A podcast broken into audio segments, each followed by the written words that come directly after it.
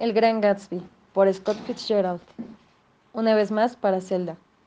Entonces, ponte el sombrero dorado, si con eso la conmueves. Si eres capaz de rebotar alto, hazlo por ella también. Hasta que grite, amante, amante de sombrero dorado, de rebote alto, tienes que ser mío. Thomas Park. Capítulo 1. En mis años mozos y más vulnerables, mi padre me dio un consejo que desde aquella época no ha dejado de darme vueltas en la cabeza. Cuando sientas deseos de criticar a alguien, fueron sus palabras.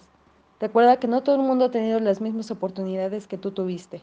No dijo nada más, pero como siempre, nos hemos comunicado excepcionalmente bien, a pesar de ser muy reservados. Comprendí que quería decir mucho más que eso. En consecuencia, soy una persona dada a reservarme todo juicio.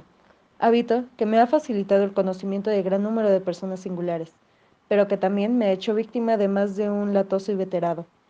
La mente anormal es rápida en detectar esta cualidad y apegarse a las personas normales que la poseen.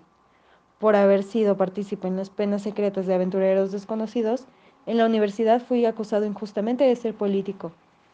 No busqué la mayor parte de esas confidencias. A menudo fingía tener sueño o estar preocupada, o cuando gracias a algún signo inconfundible me daba cuenta de que se avecinaba por el horizonte la revelación de alguna confidencia, mostraba una indiferencia hostil. Y es que las revelaciones íntimas de los jóvenes, o al menos la manera como los formulan, son por regla general plagios o están deformadas por suposiciones obvias. Reservarse el juicio es asunto de esperanza y límite. Todavía hoy temo un poco perderme algo si olvido que, como le insinuó mi padre de forma por más pretenciosa, y yo de la misma manera lo repito, el sentido fundamental de la buena educación es inequitativamente repartido al nacer y tras vanagloriarme de este modo de mi tolerancia, he de admitir que tiene un límite. La conducta puede estar cimentada en la dura piedra o en el pantano húmedo, pero pasado cierto punto me tiene sin cuidado en que se funde.